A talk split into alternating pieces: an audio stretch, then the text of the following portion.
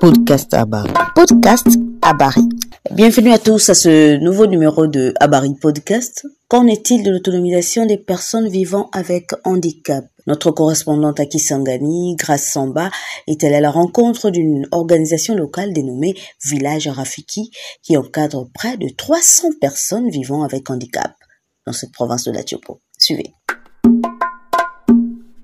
Dans les soucis de veiller sur la défense, la protection et la promotion des personnes en situation de handicap, l'organisation non gouvernementale Village Rafiki organise des activités en vue de rendre cette catégorie des personnes autonomes. Ces personnes qui, par manque de moyens pour leur prise en charge, deviennent parfois des fardeaux pour leurs familles et proches, ont adhéré à cette association pour apprendre la coupe et couture, l'informatique et à faire des activités agro-pastorales pour venir à leurs besoins. Jacques Yaitema, coordonnateur de cette association, énumère ici quelques difficultés rencontrées. Quant à la protection sociale, comme vous le savez, nous sommes bités aussi dans beaucoup de problèmes. En étant une personne avec handicap, nous avons les problèmes de l'environnement, nous avons les problèmes de, la santé, nous avons les problèmes de pandémie, ainsi de suite. Nous sommes obligés à protéger cette catégorie euh, sociale des personnes, quand même au niveau des écoles, au niveau des hôpitaux. Nous voyons aussi même l'aspect hein, accessibilité hein, des personnes en situation d'handicap.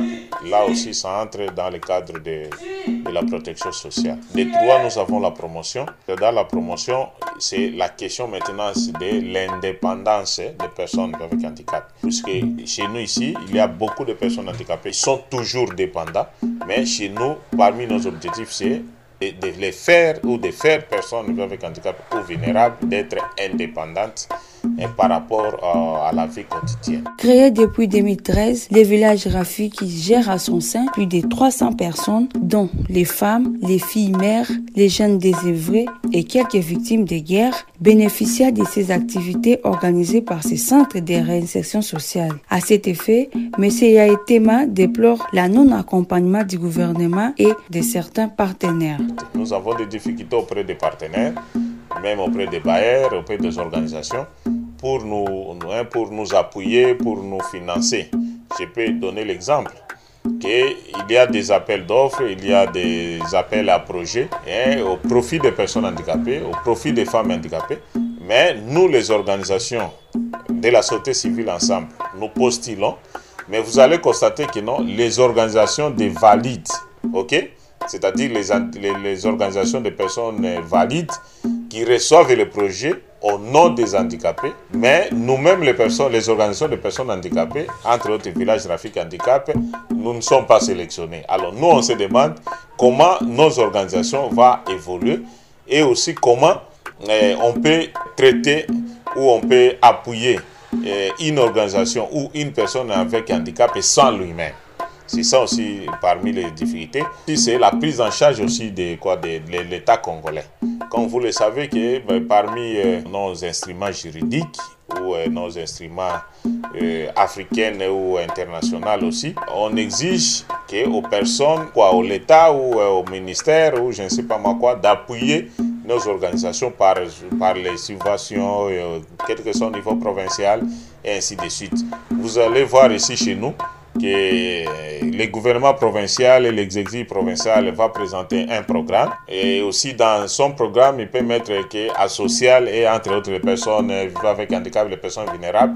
Mais concrètement vous allez clôturer ou terminer l'année sans même une assistance. Alors pour eux l'assistance c'est quoi? C'est il faut amener les vivres il faut amener les quoi les, les habits. Or l'assistance c'est appuyer d'abord les projets appuyer les initiatives appuyer les programmes que nous avons par rapport au développement. La femme en situation de handicap étant la personne la plus exposée aux harcèlements sexuels, aux violences sexuelles, conduisant aux naissances non désirables. C'est pourquoi ces centres mettent un accent particulier sur la réinsertion sociale de la femme. Les taux de femmes vivant avec handicap non seulement sont élevés, mais aussi beaucoup de femmes vivant avec handicap sont, à, hein, sont c'est-à-dire n'ont pas beaucoup étudié.